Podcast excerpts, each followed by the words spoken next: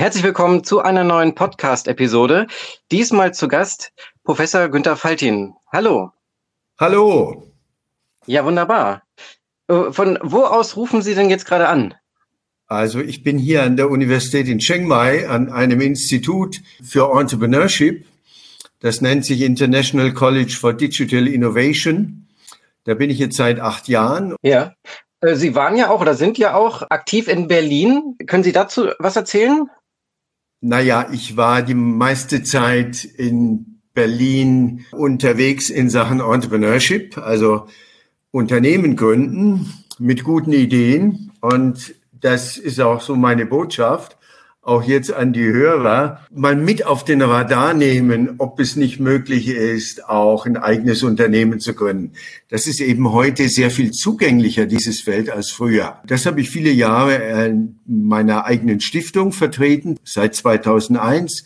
Der eine oder andere von Ihnen kennt vielleicht den Entrepreneurship Summit jedes Jahr im Oktober an der Freien Universität Berlin. Und ich bin Business Angel, habe natürlich selber auch mehrere Unternehmen gegründet oder habe mich daran beteiligt und habe da mitgewirkt, vielleicht so ein Dutzend.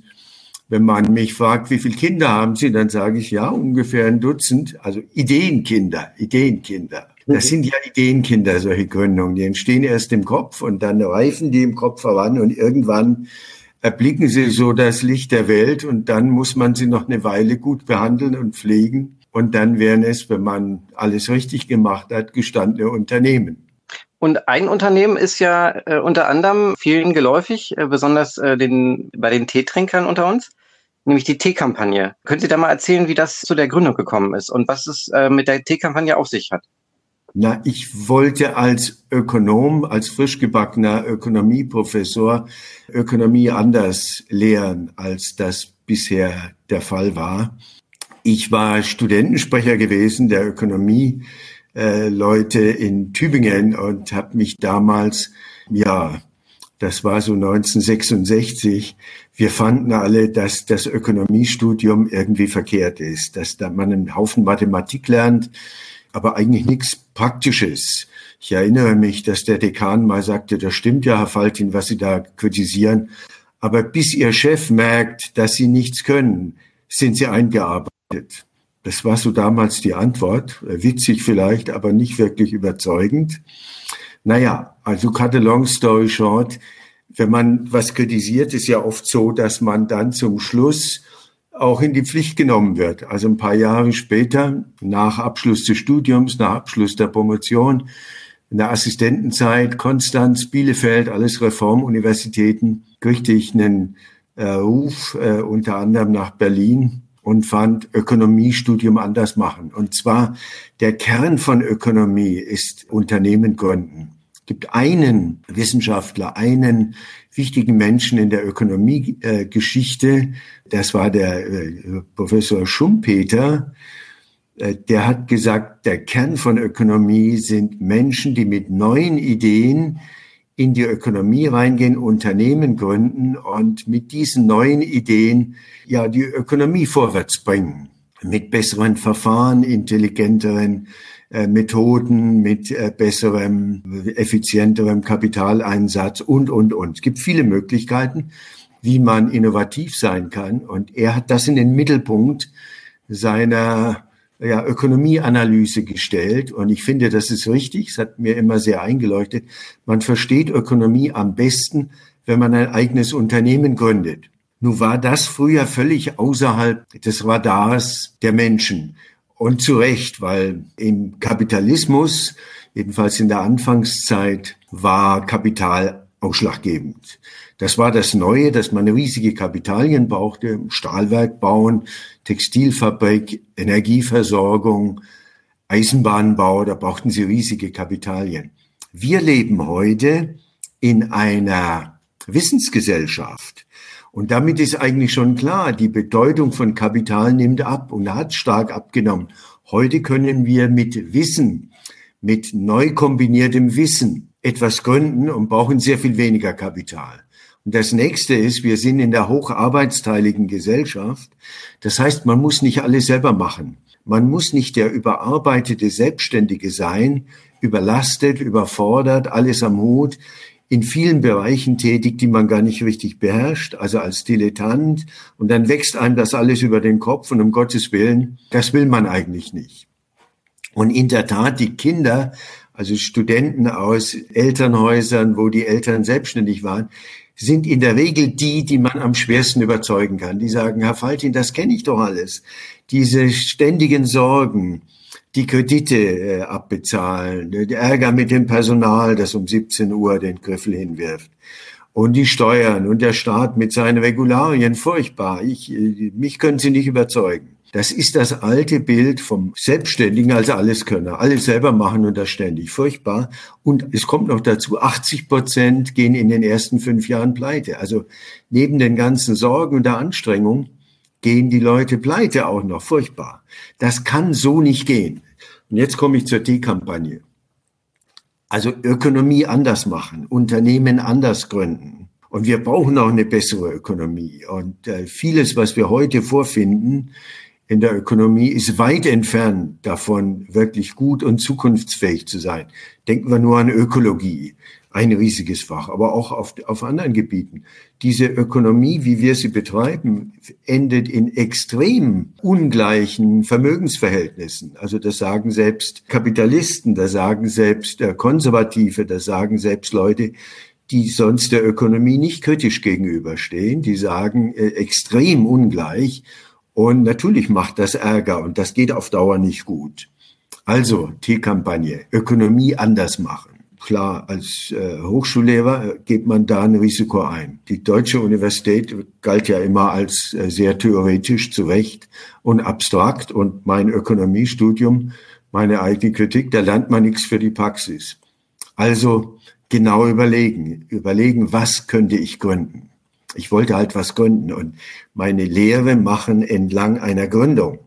Und aus einem Unternehmen heraus, das man selber gegründet hat, das vorzeigbar ist, das was Vernünftiges macht. Ich kam auf Tee.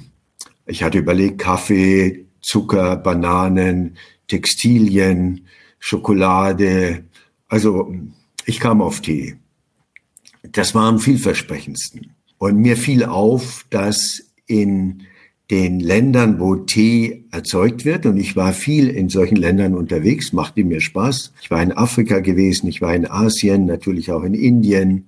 Und da fiel mir auf, Tee kostet dort ein Zehntel dessen, was man hier am Ladentisch bezahlen muss. Und das fand ich verrückt. Vor allem deswegen auch verrückt, weil Tee ja ein fertiges Produkt ist. Das ist am Tor der Teeplantage fertig. Bei Kaffee, den müssen Sie rösten, den müssen Sie mahlen, den müssen Sie vakuum verpacken. Also da passiert schon einiges auf dem Weg von der Plantage bis zum Kunden. Bei Tee ist das nicht, der ist fertig, der muss nur noch abgepackt werden. Und ich sagte mir, na, abpacken kann nicht so schwer sein. Das macht man ja mit allen Produkten, das wird man wohl mit Tee auch hinkriegen. Also das war die Wahl für Tee und der Tee verteuert sich um das Zehnfache. Muss da sein? Und jetzt komme ich auf die Arbeitsteilung warum kann man das nicht selber machen? Warum kann man das nicht selber arbeitsteilig organisieren? Zum Beispiel den Transport muss ich doch nicht selber machen. Muss ich keine Schifffahrtsgesellschaft sein? Oder das Abpacken muss ich doch nicht selber machen. Oder wenn ich ein Versandhaus bin, muss ich doch nicht das Versandmanagement selber machen. Da gibt es doch Software. Also arbeitsteilig vorgehen. Und wenn man sich genauer anguckt, was macht den Tee so teuer, dann sind es zwei Sachen. Das eine ist der viele Zwischenhandel. Also vom, von der Teeplantage geht's zum Exporteur in Kalkutta, von dort geht's zum Importeur nach Hamburg, der schickt's zum Großhändler, der Großhändler schickt's weiter zum Einzelhändler und dort kauft es der Kunde. Braucht man kein Ökonom zu sein, um zu sehen, das macht es natürlich teuer. Auch ökologisch passiert viel Unsinn. Der Tee wird ständig hin und her gefahren. Also erst zum Exporteur, dann ins Lager des Importeurs, dann ins Lager des Großhändlers, dann ins Lager des Einzelhändlers. Viele Verkehrswege. Und Verpackung. Also, es geht in einer Teekiste zum Exporteur. Der schickt es zum Importeur, der packt es um auf Paletten Dann geht's zum Großhändler, der reißt die Paletten und die Verpackung auf und verpackt es neu in so kleinere Abpackungen, so fünf oder zehn Kilo und schickt es an den Einzelhändler, der reißt wieder die Verpackung auf, wirft sie weg und verpackt es in Kleinpackungen. Also dieser Zwischenhandel eigentlich teuer und ärgerlich und zwar deswegen, weil man ihn nicht mehr braucht. Sie können heute natürlich unter modernen Bedingungen, das galt auch schon damals zur Gründung, 1985, kann man eine Schifffahrtsgesellschaft beauftragen. Ich weiß noch genau, ich kannte mich ja da auch nicht aus. Ich habe da angerufen und also gesagt, ich würde eine größere Menge Tee importieren wollen. Und dann sagten die, ja und? Äh, ich sagte, naja, ich, was muss ich denn machen, damit Sie das für mich übernehmen? Und dann sagte die andere Stelle, ja, zwei Adressen müssen Sie uns geben. Ich sagte, zwei Adressen? Ist das alles? Ja, zwei Adressen. Eine, wo wir den Tee abholen und wo wir ihn dann abliefern bei Ihnen. Und das müssen Adressen sein, wo Lastwagen vorfahren können, nicht eine Privatadresse. Hoppla, dachte ich, aha, also zwei Adressen. Ja, und alles andere, diese Zollabwicklung und den Container äh, buchen und äh, gucken, dass der Container auch nicht schmutzig ist und die Versicherung, wenn irgendwas passiert und so. Und dann sagten die, naja, das, das machen wir doch, das ist doch unser Kerngeschäft. Das machen wir alles. Ich sagte, ich brauche wirklich nichts anderes machen als zwei Adressen. Ja. Und dann dachte ich und fragte, ist das nicht furchtbar teuer? Und sagten die, naja, das Normale, ein Prozent vom Warenwert. Ein Prozent vom Warenwert ist ja nichts. Der Tee verteuert sich um das Zehnfache. Und ein Prozent, also von 100 auf 1000 Verteuerung, und jetzt bin ich mit ein Prozent von 100 auf 101. So, also ohne Zwischenhandel, selber importieren. Das ist ja kein Kunststück mehr. Und das nächste war, was Tee auch teuer macht, diese Kleinpackungen. Also 100 Gramm Packung, 50 Gramm Packung, ein Vorderetikett, ein Rücketikett, ein Verschlussetikett, das ganze Handling dieser Kleinpackungen teuer. Also meine Erkenntnis nach einigem Nachdenken, man muss es radikal anders machen. Man muss selber den Tee importieren und selber abpacken und möglichst in Großpackungen. Stellen Sie sich vor, 100 Gramm, also viel, viel Material. Die Tüte, nicht die Etiketten alle. Und ich war Kaffeetrinker. Ich verstand von Tee gar nichts, musste mich da einarbeiten. Und irgendwann hatte ich wieder die Kaffeetüte in der Hand morgens an der Kaffeemaschine und da fiel mir auf, Kaffee, Standardabpackung 500 Gramm. Und Kaffee hält nicht lange. Wir wissen, wenn die Kaffeetüte auf ist oder immer wieder aufgemacht wird, so nach drei Monaten ist das Aroma weg. Bei Tee ist das anders. Bei Tee, der hält drei Jahre und äh, ist auch nicht so empfindlich wie Kaffee. Also dachte ich, wenn man Kaffee, der nur drei Monate hält und in 500 Gramm abgepackt wird, dann müsste man doch den Kilogramm eigentlich abpacken, vernünftigerweise. Also ich muss dazu sagen, als Universitätsmensch glaubt man ja an Vernunft und denkt von Vernunft her und nicht von Konventionen her. Und ja, stellen Sie sich vor, also ein Professor, dem man schon zur Praxis gar nicht zutraut, sagt, wir machen jetzt Teehandel anders. Wir machen es in Kilogrammpackungen und außerdem importieren wir selbst. Und damit man selber importieren kann, das muss man ja noch dazu sagen, muss man ja große Mengen bestellen. Ich kann ja nicht mit 20 Kilo oder 100 Kilo auftreten. Da muss ich zum Großhändler. Ich muss schon ordentlich. Also die Mindestmenge ist eigentlich ein Container. Das sind bei T sieben Tonnen, aber ich habe diese Hapag-Leute da zugekriegt, dass man zwei Tonnen, also wir haben mit zwei Tonnen angefangen. Das war so die erste Lieferung. Und naja, aber es ist eine ganze Menge. Jetzt kann ich bei zwei Tonnen natürlich nicht fünf oder zehn verschiedene Teesorten einkaufen, dann habe ich ja gleich riesige Mengen, sondern ich muss mich eigentlich, so merkwürdig das klingt und so verrückt das klingt, auf eine Teesorte beschränken. Weil ich sonst zu viel Lager habe und zu viel, ja, wenn ich so große Mengen bestellen will. Oder ich kann halt nicht direkt einkaufen, sondern ich muss doch wieder über den Großhändler gehen oder über den Importeur. Also der Anfang der Teekampagne war nur eine einzige Sorte Tee und die in Großpackungen. Und was für eine Sorte Tee? Auch klar, mich kennt niemand, mir traut auch niemand zu, einem deutschen Professor, der selber Kaffeetrinker ist, dass er viel von Tee versteht. Also musste ich eine Teesorte nehmen, die sehr bekannt ist. und möglichst eine Teesorte, wo man sieht, aha, ist ein guter Tee. Also, was ist die beste Teesorte? Anerkannterweise Darjeeling. Das liegt am höchsten, liegt an den Südhängen des Himalaya. Kein anderes Teegebiet liegt so hoch, hat so steile Hänge, hat so intensive Sonneneinstrahlung, hat so ein spezielles Aroma. Und außerdem hat Darjeeling eine Winterpause, die die meisten Teegebiete nicht haben. Und der, der frische Tee nach der Winterpause ist besonders aromatisch. Also der Chilling First Flush. Das ist der Grund, warum wir nur eine Sorte Tee haben. Klingt verrückt, weil ja normalerweise ein Teeladen riesiges Sortiment hat. Ist auch schön, wenn man ein Sortiment hat. Aber dann kann man halt nicht mehr direkt einkaufen, nicht mehr vom Erzeugerland direkt einkaufen. Das war die Ausgangslage. Tee in Kilogrammpackungen und nur eine Sorte. Und wie kam es an? Erstmal überhaupt nicht. Also meine eigenen Studenten fanden völlig daneben. Das kann nur ein Professor sich ausdenken, der von Praxis keine Ahnung hat. Nur eine Sorte Tee, die Leute wollen doch Abwechslung. Und nur in Großpackung, die Leute wollen da erstmal ausprobieren, kleine Packung. Aber ich war von meiner Idee überzeugt. Meine Kollegen rieten auch ab, meine Familie, meine Freunde rieten ab und sagten, das kann nicht gut gehen. Kilopackungen und nur eine Sorte Tee. Aber ich fand, es ist ein sehr guter Tee und er ist deutlich preiswerter als woanders. Damals war das Teehaus Paul Schrader in Bremen, der bekannteste Teehändler, sehr gut, sehr gute Tees. Darunter natürlich auch den Darjeeling First Flush. Das war ihre Spezialität sogar. Dafür waren die berühmt. Und wir konnten den Tee, ich mit meinen Studenten, zu einem Drittel des Preises von Paul Schrader anbieten. Stellen Sie sich mal vor, ein Drittel. Nicht 30 Prozent preiswerter, sondern 66 Prozent preiswerter. Es war ein Skandal. Und Paul Schrader hat aber keine Kilopackung. Also mussten wir doch nebenbei, neben den Kilopackungen, 250 Gramm anbieten. Das war nämlich die größte Menge bei Paul Schrader, damit man den Vergleich sehen konnte. Bei uns kostete der Tee 9 Mark, bei Paul Schrader 27 Mark. Jetzt kann man darüber streiten, ist es der gleiche Tee? Viele sagten natürlich, diese Berliner da, diese komische Teekampagne, die haben doch keine Ahnung von Tee. Der Tee von Paul Schrader ist besser. Aber dann gab es eine Berufsschule in Bremen, die hatten jedes Jahr bei Paul Schrader bestellt. So die ganze Schule. Und dann kam irgendeiner von denen, ein Lehrer, und sagte, da gibt's aber in Berlin so eine komische Truppe, Teekampagne, die sagt, sie haben auch da Chilling First Flush, aber viel preiswerter. Und auch noch äh, ohne Chemierückstände, das hatte ich vergessen zu sagen.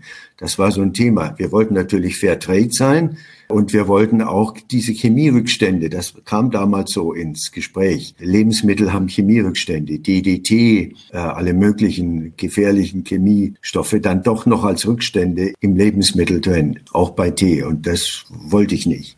Deswegen haben wir Rückstandskontrollen gemacht. Also unser Tee war Fairtrade und rückstandskontrolliert und trotzdem nur noch ein Drittel so teuer. Das kann man ja, wenn man direkt äh, importiert. Also Ergebnis war diese Berufsschule, die stritten eine Weile und dann machten sie richtigerweise einen Blindtest. Also der Tee der Teekampagne gegen den Tee von Paul Schrader. Und da kam heraus, ungefähr ein Drittel fand den Tee von Paul Schrader besser. Ein anderes Drittel sah keinen Unterschied und ein drittes Drittel fand unseren Tee besser. Also, das war der Durchbruch. Von da ab ging es steil bergauf. Da ging richtig von im zweiten Jahr hatten wir schon 12 Tonnen, im dritten Jahr hatten wir 35 Tonnen, 60 Tonnen, ging steil bergauf. Also ich rede von Tonnen. Ja, das war der Beginn der Teekampagne und die Idee dabei. Ökonomie besser machen, nicht einfach ein bisschen mitspielen und nachmachen, was die anderen machen, sondern besser machen, preiswerter machen, bessere Qualität, Fair Trade, Rückstandsanalyse. Das war mein Anspruch. Ich wollte Ökonomie besser machen. Ich wollte ein Modell schaffen, wie man Ökonomie besser macht und habe halt mit T angefangen. Und das ist noch heute unser Anspruch. Wir wollen Ökonomie, also die Leute, die dann bei mir sind, in meinen Lehrveranstaltungen, Masterclass Entrepreneurship, die wollen Ökonomie besser machen. Und dafür stehe ich, dass wir eine problematische Ökonomie, wie wir sie draußen vorfinden, besser machen auf mehreren Gebieten. Das ist die Geschichte der T-Kampagne kurz zusammengefasst. Ja, das Gute ist ja auch, dass Sie alle Ihre Erkenntnisse auch in Buchform ähm, nochmal herausgebracht haben. Ich kann mich erinnern, das muss so um 2010 rum gewesen sein. Ähm, 2008. Ja. 2008, genau. Da ist ja äh, das Buch erschienen, Kopfschlick Kapital. Und damals sozusagen in meinem Bekanntenkreis war das wirklich ein, so, so eine Art Bibel. Also jeder hat das irgendwie gelesen und ähm, hat sich da äh, dann auch einen Account beim E-Büro zum Beispiel eingerichtet und äh, das ist ja so ein Anbieter, was sie sagen, dass man nicht alles selber machen muss, sondern das ist sozusagen so modulartig, ähm, wenn ich das richtig wiedergebe, sich die einzelnen Komponenten zusammensucht, die man braucht, wenn man selbstständig ist. Und dann hat man sozusagen, wie Sie sagen, die Arbeitsteilung. Das ist ja etwas, was äh, sehr viele Leute inspiriert hat. Also da äh, gehe ich mal von aus, dass Sie auch unter Ihren Studierenden oder auch später auch unter den Lesern der Bücher äh, bestimmt einige Rückmeldungen bekommen haben äh, und auch was jetzt sozusagen die Firmengründung äh, oder die Unternehmensgründung anbetrifft. Haben Sie da ein, zwei ja. Beispiele, die Sie nennen können? Ja. Also unbedingt zunächst mal, das ist über 200.000 Mal verkauft worden. Es gibt auch an ein paar Stellen so zum äh, Schwarz runterladen im Netz und das ist auch okay für mich. Ähm, das äh, ist, hat eingeschlagen, ja dass man Gründen auch anders machen kann, als sich selber zu überlasten, zu überfordern und dann auch noch zu scheitern. 80 Prozent. Das war der Durchbruch. Da war Kopfschläg Kapital ein, ein Meilenstein. Und das hat viele Leute inspiriert und ich habe viele Rückmeldungen dazu. Ich muss auch sagen, es lag eigentlich in der Luft. Kapital war der Engpass früher, ist heute nicht mehr der Engpass. Auch wenn das in der Höhle des Löwen da in dieser Fernsehsendung immer noch so aussieht, das ist von gestern. Das ist äh, vielleicht witzig inszeniert und äh, aber es ist von gestern. Kapital ist nicht der Engpass. Selbst Management ist nicht der Engpass. Ich kann mir natürlich auch Leute holen, Masters of Business Administration verlassen zu Zehntausenden die Hochschulen und äh, sind heute auch praktischer ausgebildet als vielleicht damals, als ich studiert habe. Und äh, Arbeitsteilung. Der Entrepreneur ist der Gründer, ist der ist, ist Leadership. Das ist sind neue Ideen. Er muss die Leute für seine Idee begeistern.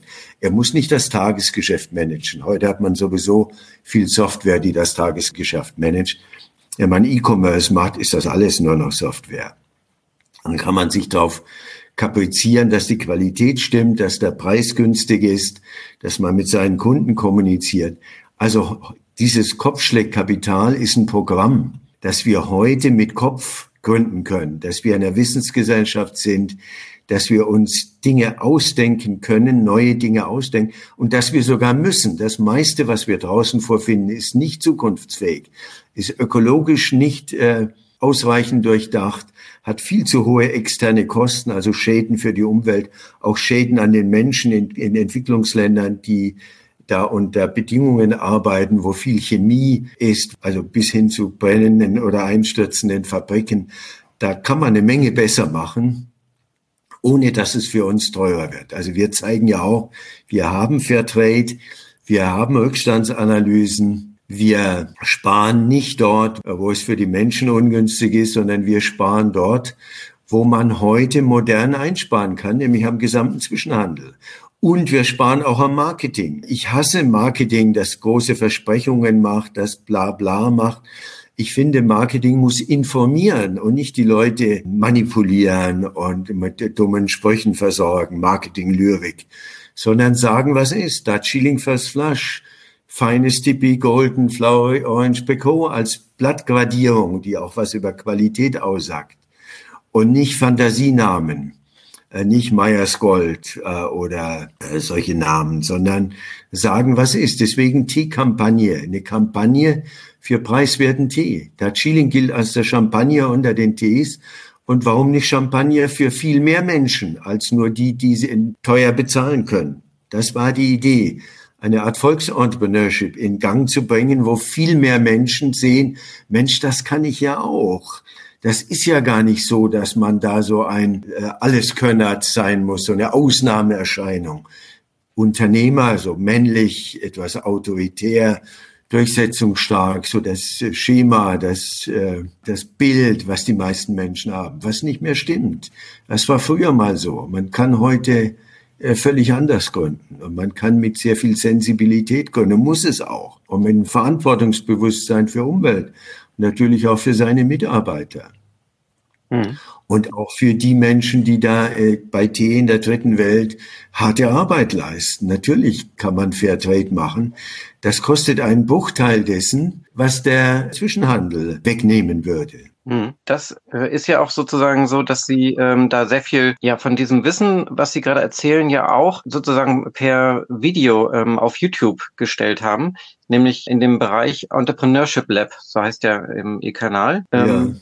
Und da haben Sie ja ganz viele Pioniere, ganz viele äh, Firmengründer auch ähm, porträtiert, beziehungsweise ja. die haben sich da selber vorstellen können. Also ähm, unser erfolgreichster Gründer ist, der, was Sie schon EBO erwähnt haben, das ist ja auch eine, äh, eine reine Idee äh, zunächst mal. Kann man nicht Büro anders organisieren? Muss man eine Sekretärin haben, die da dem Chef äh, quasi den Kaffee kocht und die Blumen gießt und darauf wartet, dass mal Kunden kommen oder Kunden anrufen, kann man das nicht intelligenter organisieren und sehr viel preiswerter.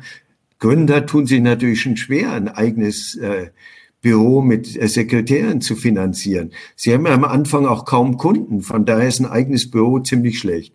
Also das war die Idee auch von E-Büro, zu sagen, wir machen Büro sehr viel preiswerter, ein Zehntel so teuer, auch da. Dies ist ein Zehntel ungefähr so teuer wie ein eigenes Büro. Sie wissen, die Miete für das Büro, die Ausstattung des Büros bezahlen, eine Sekretärin ist teuer, die laufenden Kosten sind teuer. Kann man alles sehr viel preiswerter machen. Dieses E-Büro ist riesengroß geworden. 700 Mitarbeiter, auch in vielen Ländern der Welt vertreten, jetzt auf dem Sprung nach Japan und ein großer Erfolg. Also Holger Jonsson, der Gründer ist unter allen den Gründungen, die ich so begleitet habe als Business Angel, mit Abstand der erfolgreichste. Und äh, ja, es gibt noch eine Reihe von anderen. Das macht Sinn, so zu gründen, arbeitsteilig. Ja. Der Gründer muss den Kopf frei haben, der muss den Horizont im Auge haben. Der muss nicht unbedingt das Tagesgeschäft organisieren. Wenn er das kann und wenn es ihm Spaß macht, ja. Wenn er ein schlechter Organisator ist, abgeben. Abgeben an Leute, die gute Organisatoren sind. Mhm. Und jetzt würde ich gerne nochmal auf den, ähm, auf dieses Format bei YouTube kurz eingehen. Da haben Sie ja äh, schon irgendwie auch, glaube ich, 2009 oder sowas begonnen. Kann das sein? Oder wann äh, hatten Sie da? Schon früher. Schon, ich weiß nicht genau, wann wir diesen Kanal eingerichtet haben. Aber das äh, Labor für Entrepreneurship, das wir immer aufgenommen haben als Video, das gibt es schon seit Mitte der 90er Jahre, also so ungefähr 95 haben wir angefangen, diese Laborveranstaltung, wo ich meistens Gründer interviewt habe und wo wir dann gemeinsam versucht haben, aus der Idee, aus der Gründungsidee noch viel mehr herauszuholen, als der Gründer allein gesehen hat. Also Idee öffnen nenne ich das, bevor man gründet. Also noch, also die Ideenarbeit, die Arbeit am Konzept, konzeptkreatives Gründen kann man das nennen. Das war der Mittelpunkt des Labors. Das war die Idee des Labors für Entrepreneurship. Und das wurde dann irgendwann bei YouTube äh, reingestellt und wurde auch oft aufgerufen. Später hatten wir den Entrepreneurship Summit, haben wir die Keynotes natürlich aufgenommen und in diesen Kanal gestellt. Äh, Professor Hüter, so wie finde ich meinen eigenen Schwerpunkt? Äh, wie kann ich mein eigenes Potenzial entfalten? Oder Gunther Pauli als äh, angesehener Ökologe, wie kann ich ökologisch besser werden? Und natürlich Muhammad Yunus mit seinem Konzept äh, Micro-Entrepreneurship. Äh, Yunus war ja Nobelpreisträger. Lange bevor er das wurde und lange bevor er bekannt wurde, hatte ich ihn kennengelernt. Und er ist auch im Kuratorium meiner Stiftung, Stiftung Entrepreneurship seit 2001 und heute weltberühmt und ein hervorragender Mensch, auch ein, ein, eine Lichtgestalt, kann man sagen. Er hat wirklich Entrepreneurship vor allem in der dritten Welt eben möglich gemacht durch seine Mikrokredite. Das ist dann hinterher nachgeahmt worden, zum Teil sehr schlecht und zum Teil sehr profitorientiert nachgemacht worden. Deswegen hat das heute bei manchen einen schlechten Ruf. Aber ich habe äh, Professor Yunus besucht und habe viele seiner Leute auch interviewt. Also er macht das in einer, finde ich, nach wie vor überzeugenden Art und, und also ein Vorbild für Entrepreneurship, äh, für Leute, die halt nicht viel Geld haben. Mikrokredit, den man sich leisten kann und mit dem man was Kleines gründen kann. Und auch da gibt es viele erfolgreiche Geschichten. Mhm. Und diese Idee des Volksentrepreneurship, also viel mehr Menschen dazu zu bringen, äh, selber etwas zu gründen, wenn das in Ländern wie Bangladesch möglich ist, mit Frauen, die von ihren Männern drangsaliert und unterdrückt werden, unter Bedingungen, die überhaupt nicht offen sind. Wir haben immerhin eine halbwegs offene Marktwirtschaft, wo man Zugang hat, wo man nicht um Erlaubnis fragen muss, wo man nicht eine mafiose Struktur hat, die Gründer versucht auszuschalten, wenn sie Konkurrent sind. Also wir haben es ja sehr viel leichter. Wenn das in dritten Weltländern geht, warum dann nicht bei uns? Das ist meine Frage an alle. Wir brauchen mehr Gründer. Wenn wir auf die Konzerne warten und ihre Strategien und ihr manipulative, oft manipulatives Marketing, denken Sie an diese ganzen Reklamen und dieses, dieser Versuch, Leute zu überreden zum Kauf auch für Dinge, die sie nicht brauchen. Das kritisiere ich an unserer Ökonomie. Wir müssen es besser machen als die. Wir müssen eine bessere Ökonomie auf die Beine stellen, eine zukunftsfähigere Ökonomie als die, die uns in den in großen Bereichen heute geboten wird. Und da, da werden wir nicht die Konzerne umstimmen können. Da bin ich sehr skeptisch. Es gibt Einzelne, die sich da Mühe geben. Aber es gibt auch viel Greenwashing und Whitewashing, dass man so tut, als sei man jetzt ökologisch. Dass man so tut, als würde man mit den Menschen der dritten Welt besser umgehen. Aber ich sehe auch viele Gegenbeispiele. Und dieses Greenwashing, Whitewashing, das werden wir so schnell nicht loswerden. Also wir müssen schon selber in die Bütt. Wir müssen schon selber glaubhaft die eine bessere Ökonomie auf die Beine stellen. Das ist der Anspruch. Und das muss nicht unbedingt über Unternehmen sein, die Gewinnabsicht haben. Das kann natürlich auch mit Unternehmen sein, die äh, sagen, wir geben uns zufrieden, wenn wir uns eigene Arbeitsplätze schaffen und wir wollen, dass die halbwegs gut bezahlt werden. Aber wir wollen nicht profitorientiert sein. Das, was Social Entrepreneurship genannt wird. Wunderbar. Also man kann beides. Man kann sagen, nö, ich will auch ein erfolgreiches Unternehmen, auch für mich erfolgreich wirtschaftlich sein. Oder ich mache etwas, was äh, auch der Gesellschaft dient und schaffe mir meinen eigenen Arbeitsplatz damit und Arbeitsplätze für andere. Social Entrepreneurship. Es gibt beide Richtungen. Sind beide gleich gut. Hm. Was ähm, halten Sie denn von dem Thema Gemeinwohlökonomie? Das ist ja auch sozusagen so eine Initiative äh, von den Christian Felber. Sind Sie damit schon mal in Kontakt gekommen? Ja, natürlich. Ich äh, finde die Gedanken der Gemeinwohlökonomie absolut überzeugend. Die Gedanken, also dass man eigentlich die Werte des Grundgesetzes auch in der Ökonomie lebendig machen sollte. Dieser Grundgedanke ist richtig. Ich habe meine Probleme mit der Praxis, weil natürlich viele solche Zertifikate, das wissen wir auch aus dem Fair Trade und aus anderen Bereichen, die Zertifikate äh, sind so ein eigenes Thema und nicht immer überzeugend. Und äh, viele nutzen das eben auch, um sich ein schönes Mäntelchen umzuhängen. Also die wirklich bessere Ökonomie muss natürlich auch eine sein, die auch eine effiziente Ökonomie ist. Effizienz ist nicht nur McKinsey. Das darf man auch nicht McKinsey überlassen. Effizienz ist nicht, wenn man äh, Arbeitskräfte substituiert, äh, sondern Effizienz heißt intelligent organisieren, sparsam wirtschaften.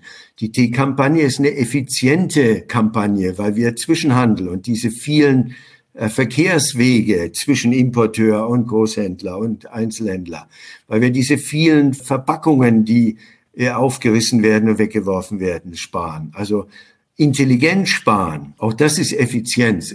Wie gesagt, es gibt auch eine nicht ausbeuterische Effizienz natürlich. Und äh, wir müssen intelligent organisieren. Und diese Teile vermisse ich. Dieses, wo ist das intelligente Organisieren?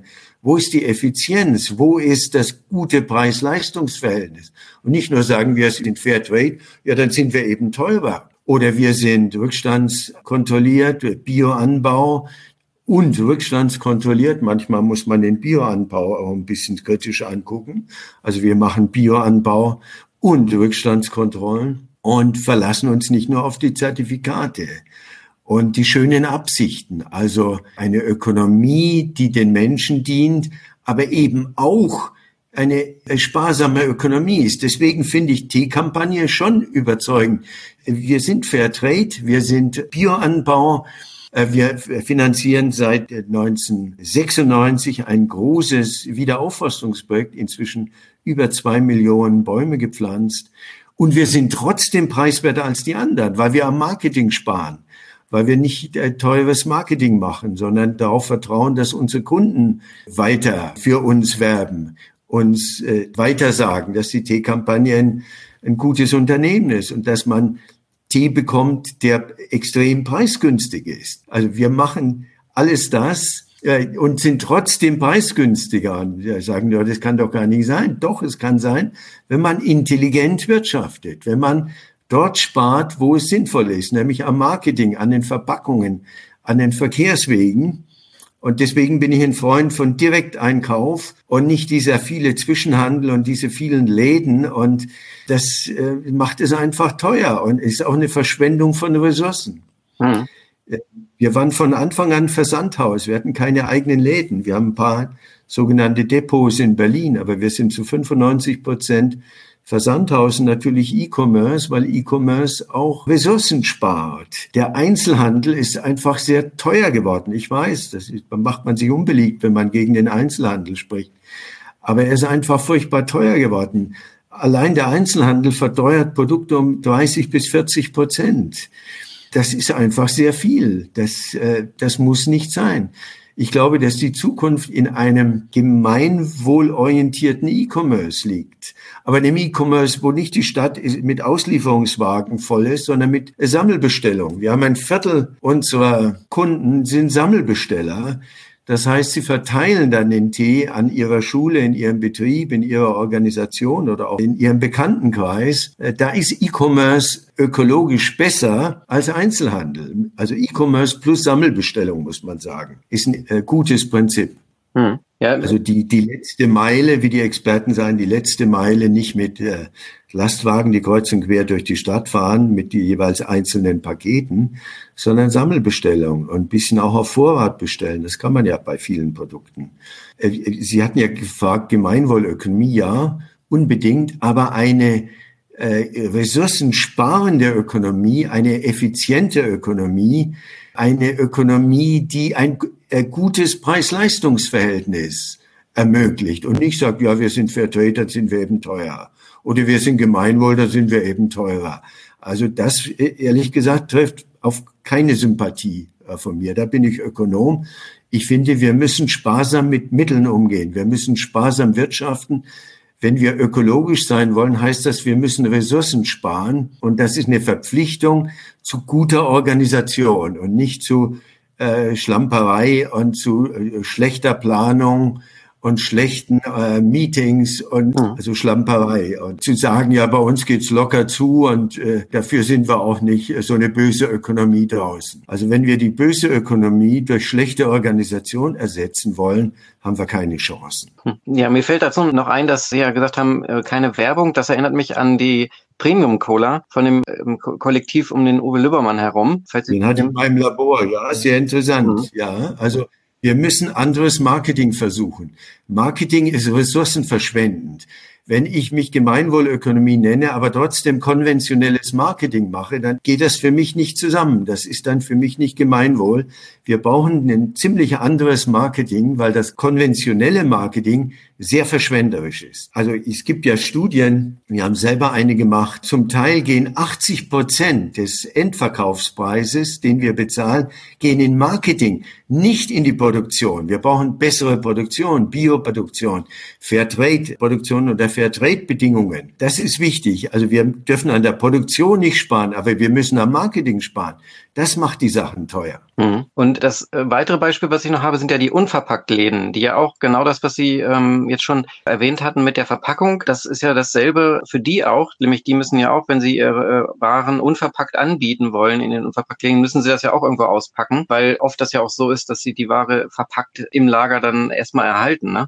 Und da geht es ja auch schon darum, dass, dass diese, das sind ja auch Initiativen, das sind ja, das wächst ja auch an Angeboten, äh, an solchen Standorten, dass die auch versuchen, da Lösungen zu entwickeln. Da wäre jetzt meine Frage, ähm, beliefern Sie zum Beispiel auch mit der Jailing-Tee sozusagen so Unverpackt-Läden? Ja, machen wir. Äh, die Idee unverpackt ist absolut richtig. Die Praxis, wie es heute passiert, äh, bin ich so nicht so völlig begeistert. Also ich würde zum Beispiel mich, wenn ich sowas machen würde, stark beschränken. Und ich würde jetzt auch nicht irgendeinen normalen Laden aufmachen in irgendeiner äh, Verkehrslage, äh, sondern ich, also ich bin da eben sparsam. Ich würde irgendwo in einem Hinterhof äh, und auch nur Dienstagabends äh, sagen, wir haben da fünf Produkte oder zehn oder höchstens 15 und die gibt es aus den Originalverpackungen, wie wir sie importieren.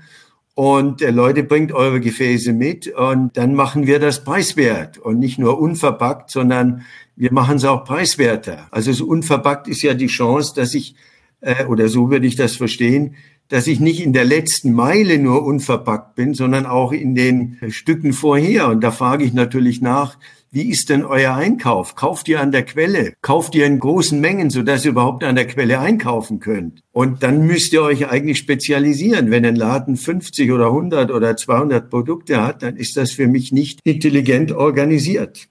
Hm. Also ich kann nur sagen, Ökologie heißt sparsamer Umgang mit den Ressourcen. Und da müssen wir unseren Kopf anstrengen. Da heißt es auch, Kopf schlägt Kapital wie kann ich an Verpackung sparen? Und nicht nur bei mir in der letzten Stufe, sondern in den Stufen vorher. Und das heißt Direkteinkauf vom Bauern. Aber Direkteinkauf, auch wenn es sein muss, aus Kolumbien, den Kaffee oder die Kakaobohnen oder den, den Tee. Mhm. Also das muss ich dann schon hinkriegen, dass ich da eine effiziente Ökonomie aufbaue und nicht nur einen Laden mache, wie alle anderen auch, aber in dem Laden geht es unverpackt zu. Ja, das, das erinnert mich auch, wenn Sie das so ähm, aufzählen, an die, nennt's mal Philosophie, nämlich von dem Friedhof Bergmann, der ja auch sagt, ja, ne, viele Dinge selber machen. Der war ja auch das bei Ihnen, ja? Ja, ja. Ja, ja, er war ein paar Mal, wir sind eng befreundet.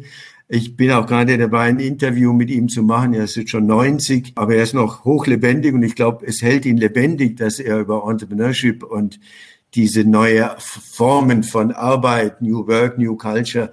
Also Friedrich Bergmann ist für mich einer der ganz großen. Und er war ein paar Mal beim Summit, also er war im Labor mehrere Male. Bin ein großer Fan von ihm. Wie sind Sie denn auf ihn aufmerksam geworden? Schon sehr früh, weil er der Erste war, der eigentlich äh, das, was in den 80er Jahren Massenarbeitslosigkeit hieß, vorhergesehen hat und auch äh, überlegt hat, was, wie muss man damit umgehen. Er hat eben gesehen, dass die Automatisierung es schafft, dass die Maschinen die Arbeit machen und dass das ein positiver Prozess ist. Das war der Traum der Menschheit, dass man nicht mehr hart arbeiten muss und dass man diesen Traum der Menschheit nicht verblöden darf, indem man Arbeitslosigkeit produziert und die Arbeitslosen wie Aussätzige behandelt, sondern dass man frühzeitig überlegen muss, wie wir das Geschenk äh, dass wir weniger arbeiten müssen, dass die Maschinen die Arbeit übernehmen, wie man damit intelligent umgeht. Das war seine Antwort. New Work, New Culture.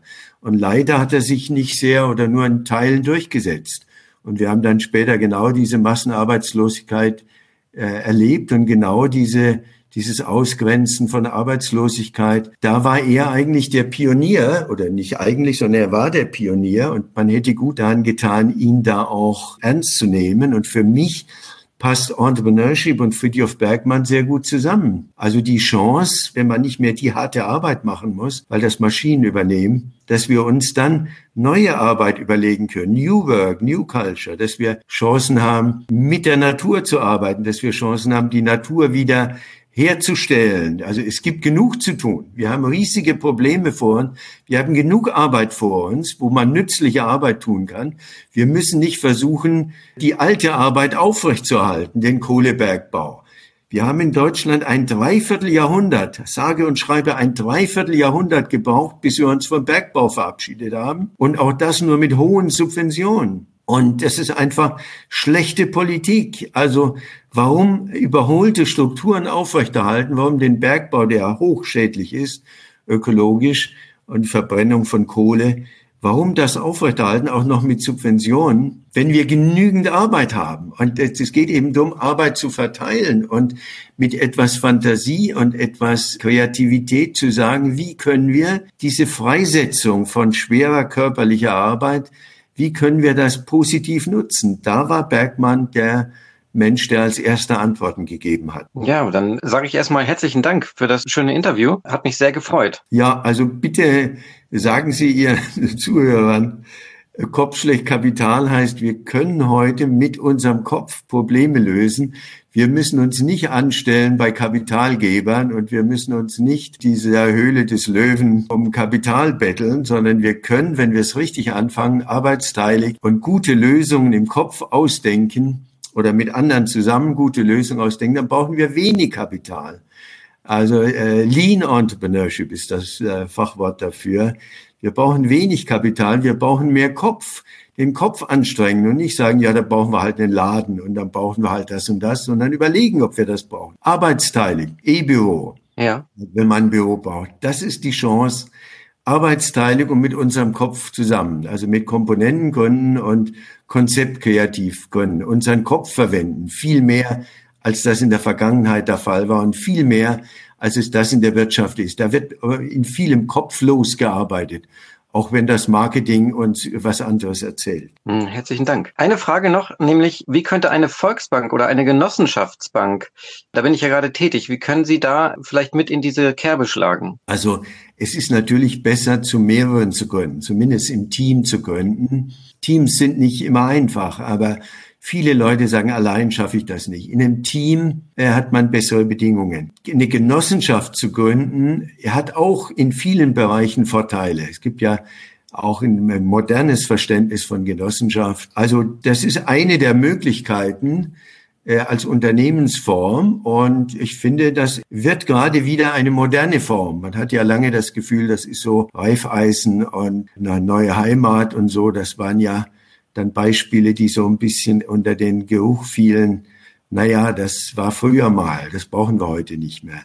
Aber ich glaube, dass das Genossenschaftswesen ein Comeback feiern wird. Ja, da sind Sie an der richtigen Stelle. Und eine Bank, wie kann eine Volksbank sich so ändern, dass sie damit. In, ja, indem sie sich äh, stärker auf Gründer auch einstellt und äh, zusieht, dass sie mit den Gründern zusammen das Konzept äh, diskutiert und nicht gleich über Kapital redet, sondern vielleicht sich auch Mühe gibt, das Konzept zu beleuchten und mit den Gründern zu diskutieren. Und also dieses Konzept Kreative betont und auch Arbeitsteilung betont. Viele Gründer gehen weder konzeptkreativ vor, sondern haben den ersten Einfall, verlieben sich in den Einfall und wollen den umsetzen. Und sie gehen auch nicht arbeitsteilig vor, sondern versuchen alles selber zu machen und enden dann zum Schluss damit, dass sie in einem Laden stehen, der teuer ist und kaum Kunden haben, weil das Produkt nicht stimmt oder der Preis nicht stimmt. Das finde ich alles von gestern. Das können wir heute sehr viel intelligenter und zukunftsfähiger anpacken. Mit Kopf und mit intelligenter Arbeitsteilung. Super. Nochmal schönen Dank. Alles Gute.